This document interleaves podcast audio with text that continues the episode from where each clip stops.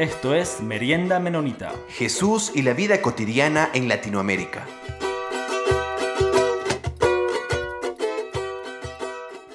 Saludos a todos y todas, muy bienvenidos a nuestro programa Merienda Menonita. La semana pasada estuvimos escuchando una conversación que tuvimos con Manuel May y ahora en este episodio vamos a terminar esa conversación este, enfocando en la ecoteología.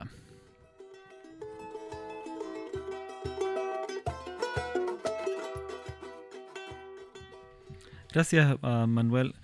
Sí, muchas muchas gracias, Manuel. Este, ah, eh, desde nuestras ah, comunidades de fe menonitas, que, creería yo, alrededor del mundo, en, diferentes partes, y también aquí particularmente en, Ecuador, la, iglesia menonita ha podido aprender mucho de, comunidades, de comunidades de fe indígena y hemos podido aprender mucho sobre el cuidado de, la creación de, Dios, como, así como lo ve la iglesia menonita, desde comunidades de fe indígena y, y, desde pueblos indígenas en, general. quería ver si nos podía comentar un poco de qué, y, quizás enfocando este, entiendo que, ha tenido, ha vivido experiencias de interacción de, comunidades este, indígenas y comunidades menonitas en, en, México, entonces quizás nos podía compartir un poco de qué cosas que, comunidades indígenas pueden enseñar a comunidades de fe cristiana o, menonita y, también algo de esta experiencia de, de ese intercambio en, México.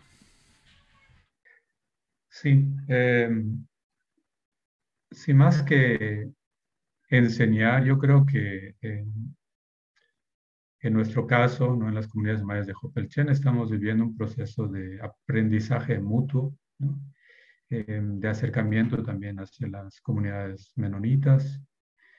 Em, desde luego hay hay visiones diferentes del mundo, eh, también hay eh, visiones eh, compartidas del mundo. En las comunidades mayas también hay iglesias cristianas,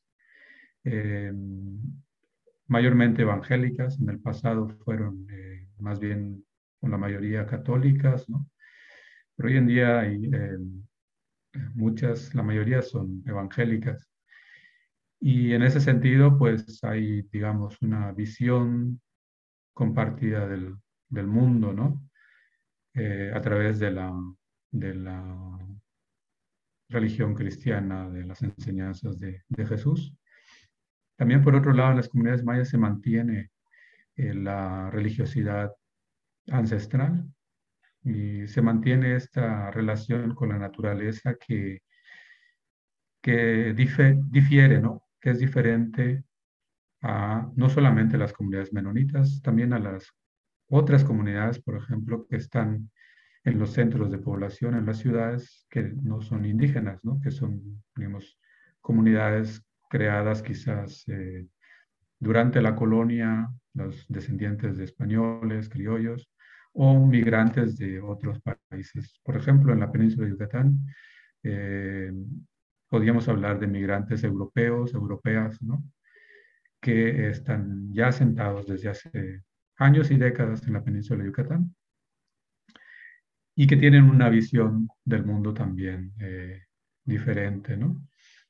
Entonces, en, nuestra experiencia con todas estas comunidades, lo que, lo que destaca es la, la continua violencia que existe desde un sistema que afecta a todas estas comunidades por igual, o bueno, en, distintos grados, ¿no? Pero que igual afecta a unas que a otras, o sea, no están, digamos, necesariamente excluidas, ¿no? De esta, de esta afectación, aunque en mayor o menor grado. Entonces, con las comunidades menonitas tenemos también problemas compartidos, ¿no? Violencias compartidas.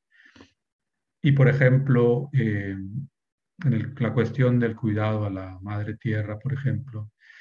Eh, tanto las comunidades mayas como comunidades menonitas han sido eh, instrumentos ¿no? para implementar, para introducir sistemas de cultivo industriales, destructores masivos, ¿no?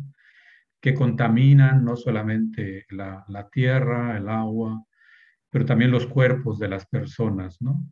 Y en este caso ya no vemos diferencia entre menonitas o mayas porque el agua que bebemos es la misma y al final los problemas de salud son los mismos, ¿no? Entonces, eh, ambas comunidades ahora tenemos problemas de eh, salud que están relacionadas, por ejemplo, con la presencia de glifosato en la sangre, ¿no?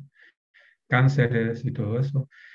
Y esto es parte de esa violencia eh, transnacional que está afectando, ¿no? A, estas regiones, podríamos pensar remotas, ¿no? En, el sistema capitalista, ¿no? pero que ya son parte. Del, mismo complejo. Entonces ahí tenemos eh, muchos temas en común para reflexionar y es un poco la tarea que estamos haciendo también con la coalición menonita de los Estados Unidos, con las compañeras que ya, ya este, de las que hemos hablado en una conversación informal antes, ¿no? Sara Agustín, Lars, bueno, toda la, gente que forma esta coalición que también han hecho un trabajo de reflexión desde la teología, ¿no? Eh, también desde la crítica de la a la instrumentalización de las doctrinas cristianas por la colonización, por los colonizadores, ¿no?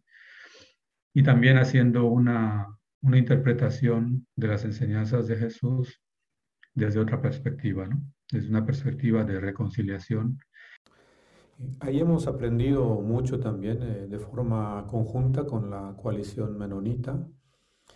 Y me gustaría mencionar un aprendizaje conjunto que hemos tenido en conversación con Sara, con Sara Agustín. Y ella nos planteaba que las enseñanzas de Jesús se pueden entender o se pueden interpretar desde distintas posturas o posicionamientos, ¿no? Desde el posicionamiento del opresor o desde el posicionamiento del, oprimido, ¿no? En este caso, por ejemplo, Jesús, proveniente de un pueblo oprimido también, eh, nos eh, entrega, nos regala ciertas enseñanzas, ¿no? Que son eh, bastante bien entendidas desde los pueblos indígenas, por ejemplo, que en estos momentos también eh, estamos en una posición eh, de opresión, ¿no? que nos mantenemos como, como pueblos oprimidos. Y entonces eso para mí fue, es, muy iluminador, por eso decía que, que más bien lo veo como un aprendizaje conjunto, ¿no? Y también quiero mencionar que no es todo blanco y negro, que no todas las comunidades mayas son, digamos, este, tienen esta visión eh, crítica, politizada o también eh, tienen una reflexión teológica de las doctrinas cristianas o una reflexión politizada del capitalismo. ¿no? También en nuestras propias comunidades hay, hay personas, hermanas, hermanos, que están también eh, eh, siendo instrumento de la maquinaria capitalista, utilizando todos estos productos, eh, cultivos transgénicos, etcétera, etcétera. Entonces, también tenemos un trabajo nosotros que hacer dentro de nuestras propias comunidades.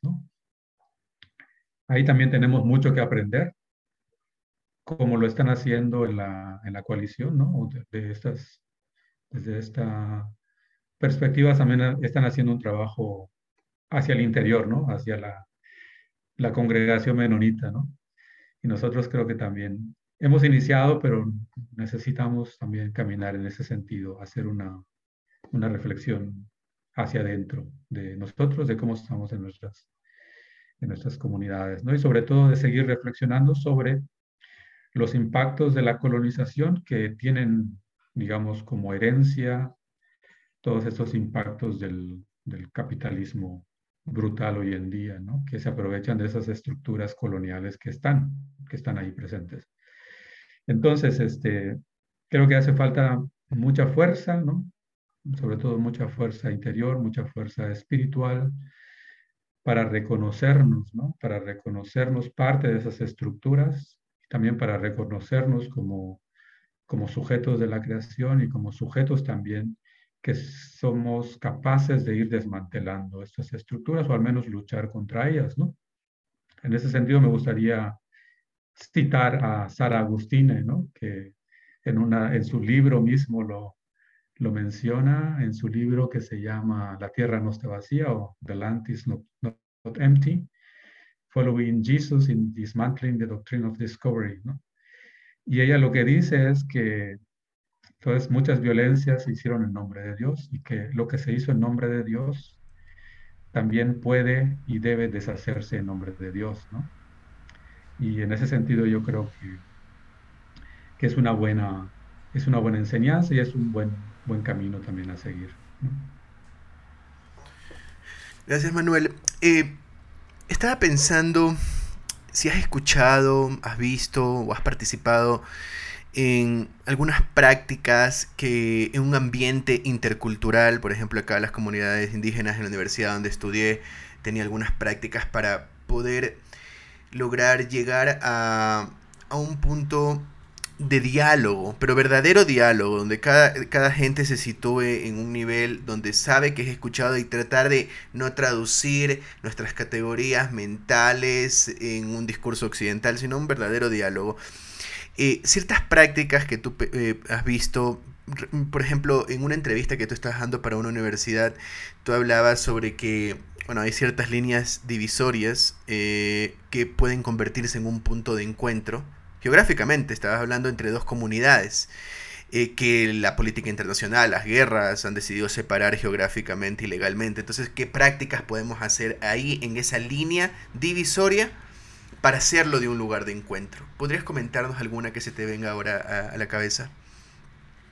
Sí, sí, sí, no, gracias por eh, recordarme esa experiencia muy bonita, ya casi no la, no la recordaba, ¿no? Este, claro, me, imagino que te refieres a un encuentro que tuvimos en la península de Yucatán entre unas comunidades mayas donde mm, existe una frontera un término municipal, digamos, que ha sido, que fue producto de la separación de comunidades en la colonia, ¿no?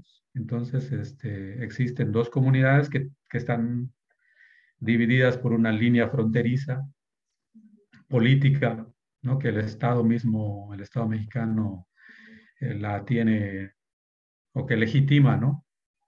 Entonces, el problema con esta línea divisoria es que eh, pasaba justo por el medio de un lugar sagrado, de una, un sitio que se llama Calquetoc, y que de hecho alrededor tiene varios eh, templos, sitios arqueológicos como se llamaría en lenguaje académico, sitios sagrados, ¿no? Desde las comunidades mayas, y que la, el cerro mismo es un sitio sagrado, em, que estaba dividido, ¿no? Por esta línea pero las comunidades históricamente, incluso durante la época de colonización y de reagrupamiento, eh, volvieron y volvían a, estas, eh, a estos sitios a realizar ceremonias. El problema era en casos recientes que por causa de esa línea habían ciertos conflictos, Incluso, bueno, comenzaba con el hecho, con, con prácticas como siembra de maíz, de qué lado pueden sembrar unos, de qué lado pueden sembrar otros. Y también llegó a la llegó a afectar a la práctica de las ceremonias, porque también había esta línea ¿no? que separaba dónde podían las personas de una comunidad, eh, de Opichen en este caso, celebrar ceremonias y las personas de Calquetoc celebrar ceremonias. Y a veces era, estaban separados por pocos metros, ¿no? y divididos por esta línea construida, ¿no? Que ni siquiera físicamente era palpable, ¿no? Entonces, eh, en, este proceso las comunidades decidieron eh, hacer una ceremonia conjunta dos eh, guías espirituales, dos guías religiosos, que hicieron la ceremonia para ambas comunidades y en la reflexión inicial decían que las eh, fronteras no tenían por qué separar a las comunidades, sino que eh, podrían también verse como puntos de encuentro, ¿no? de lugares de diálogo o generarse ahí mismo en esta línea imaginaria, espacios de diálogo y de encuentro, y así de esa manera terminar con los conflictos o buscar soluciones a los conflictos territoriales que, que tenían, ¿no?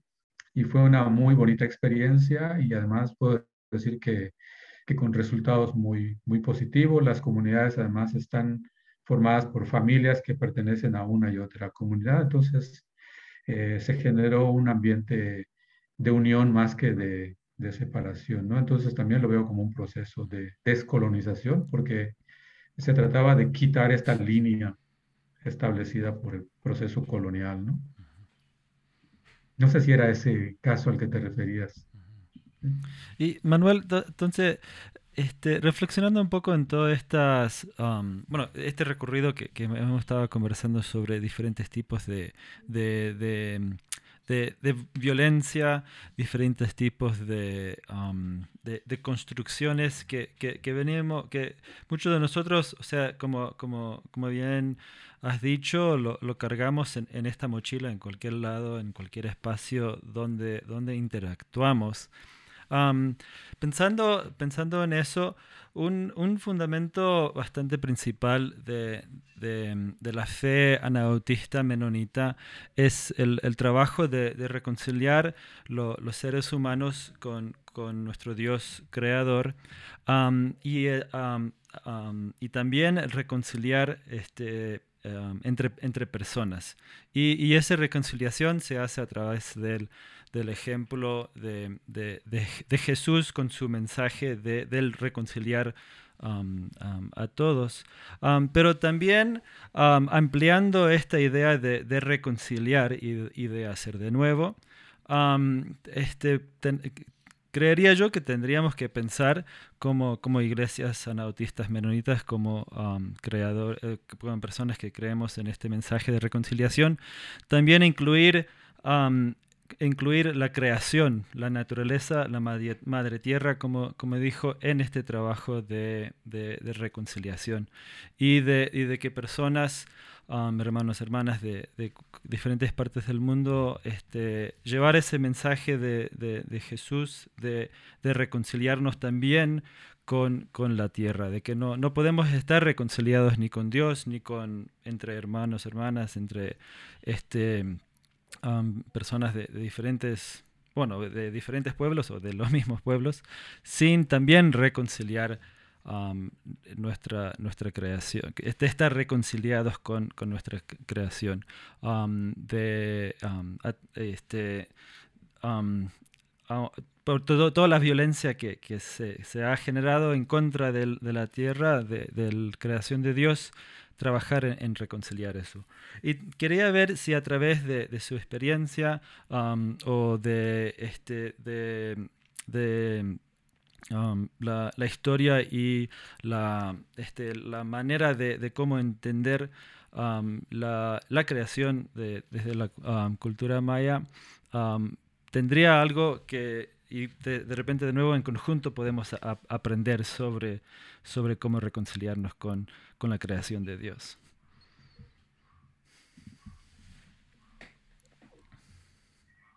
Sí, sí. Eh, en este camino de encuentro en conversación con, eh, con diferentes comunidades mayas, con diferentes eh, también organizaciones religiosas, como ya he mencionado con la coalición también, he ido colectando algunas eh, ideas, ¿no? Algunos eh, puntos quizás que valdría la pena, que quizás vale la pena ahora que se las comparta, ¿no? Y a lo mejor a ver si consigo responder a la pregunta que, que me planteas, ¿no? Porque desde el inicio es complicado, desde las enseñanzas de los abuelos y las abuelas mayas, ¿no? El, el, posicionarme como, como alguien que, que puede dar consejo, ¿no? Eh, es, es, es, también parte de las enseñanzas, ¿no? De, de las abuelas y abuelos. Pero este, habiendo dicho eso, me gustaría compartirles, por ejemplo, que en, en estas conversaciones eh, nos, han, nos mostrado claramente ¿no? cómo la, la naturaleza, la madre tierra, la creación, ¿no? Eh, es justamente también eh, el ser mismo, o tiene el espíritu ¿no? del creador. Entonces, las ofensas a la naturaleza, las ofensas a las personas mismas, ¿no? Son ofensas eh, al Creador, ¿no? Al Gran Espíritu. Entonces, eh, eh, si comenzamos desde ahí, si comenzamos viendo y viéndonos como seres de la creación, creo que facilita mucho, ¿no? El, entendimiento de estas, de estas heridas y ofensas que se, que se hacen y que se continúan, que se continúan haciendo, en el que muchas veces las mismas enseñanzas de Jesús han sido instrumentalizadas ¿no? para generar eh, estas violencias, incluso en contra de lo que de la doctrina misma de Jesús, ¿no? incluso en contradicción este, como, como por ejemplo lo mencionaba Sara, ¿no? Sara Agustina, que hablaba también de esta, estas dos posicionamientos, ¿no? Si eh, vemos las enseñanzas de Jesús desde el punto de vista del, del migrante o del sujeto, la sujeta este, oprimida, ¿no?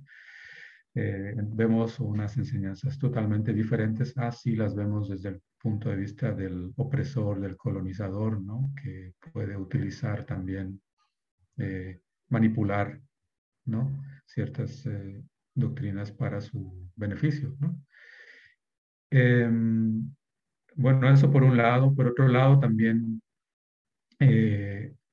una de las cosas importantes que es un tema central que se mantiene en las comunidades hoy en día, en las comunidades mayas, no en todas, como digo, o en unas está más fuerte que otras, es esta relación espiritual con la naturaleza, esta relación con las plantas, con las piedras, con los animales, con los cerros, como seres espirituales. ¿no? Y podría sonar totalmente radical y diferente respecto a la doctrina cristiana o podría sonar también muy familiar, ¿no?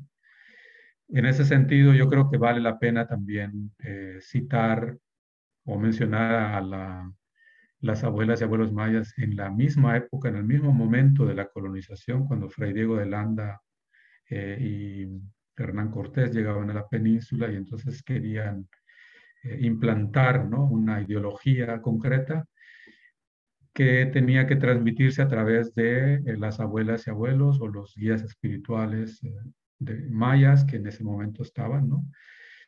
Y ellos, como ellos y ellas como intermediarios entre los colonizadores y las, de las comunidades, hacían una reflexión teológica, una interpretación, ¿no? De esas doctrinas que traía, por ejemplo, Diego Elanda y otros, a través de la, del idioma y a través de la misma visión del mundo maya. Entonces, en ese sentido, por ejemplo, se veía a la creación como seres de la creación y como parte del creador mismo. ¿no? Hay muchos, eh, hay varios textos coloniales en los que si los leemos, podemos entender ¿no? que las abuelas y abuelos están haciendo ese esfuerzo, ¿no? De decir, eh, tenemos, tenemos, eh, podemos entender, ¿no? Al colonizador en su teología, en su doctrina, ¿no?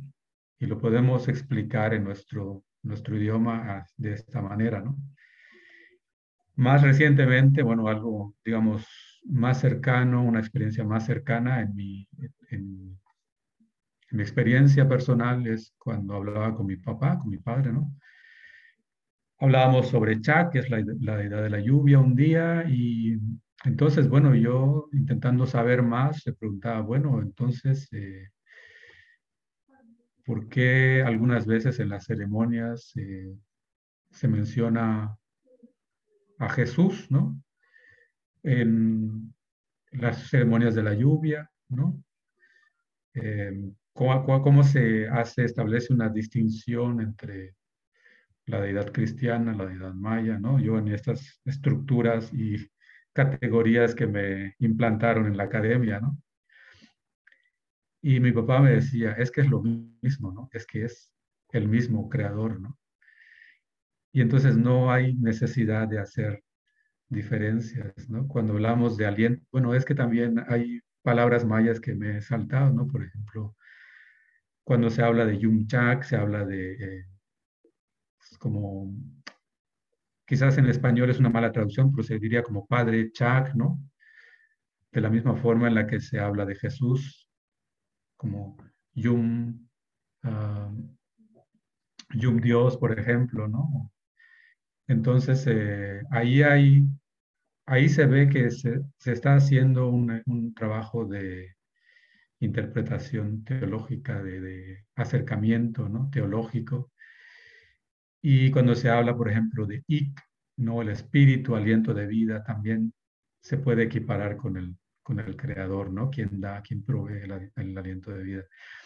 Y esas, esas enseñanzas, esa reflexión teológica, eh, a mí me parece que se hace desde la colonia y se continúa haciendo en, algunas, por algunas personas en algunas comunidades, ¿no? Entonces, eh, en resumen, quiero decir que me gustaría decir que quizás a la distancia podría parecer diferentes visiones del mundo, diferentes entendimientos de la naturaleza, pero cuando ponemos la lupa, ¿no? En los conceptos, en las ideas, podría ser que no estamos hablando de eh, seres, ¿no? Diferentes y podría ser que estamos hablando del mismo creador, ¿no? Entonces, eh, pues es, es, un poquito la idea, ¿no? Podría ampliar, pero no sé si hay tiempo. En realidad, Manuel, creo que podremos seguir la conversación de largo. Te agradecemos muchísimo por tu tiempo. Yo creo, Peter, que necesitamos tener otra entrevista con Manuel. He aprendido tanto. Hemos tenido también, Manuel, algunas conversaciones ya también con la eh, con ciertas personas de las comunidades indígenas para lograr ver la relación que existe entre la espiritualidad eh, andina y eh, la espiritualidad, diferentes espiritualidades indígenas y la espiritualidad anabautista.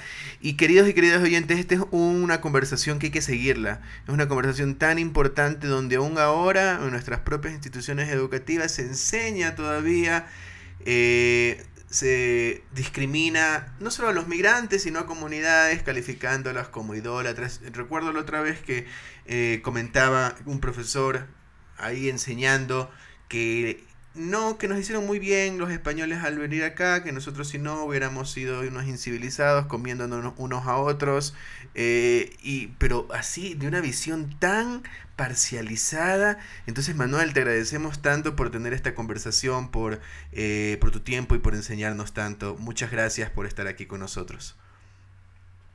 Al contrario, muchas gracias por la, por la invitación y por el espacio. Y este, enhorabuena por, por estas conversaciones que, que hacen y este, em, estoy encantado y me gustaría seguirlas de aquí en adelante porque son temas que son muy, muy relevantes también para las comunidades mayas. Gracias. Perfecto, entonces ya te comprometemos ahí, Manuel. Peter.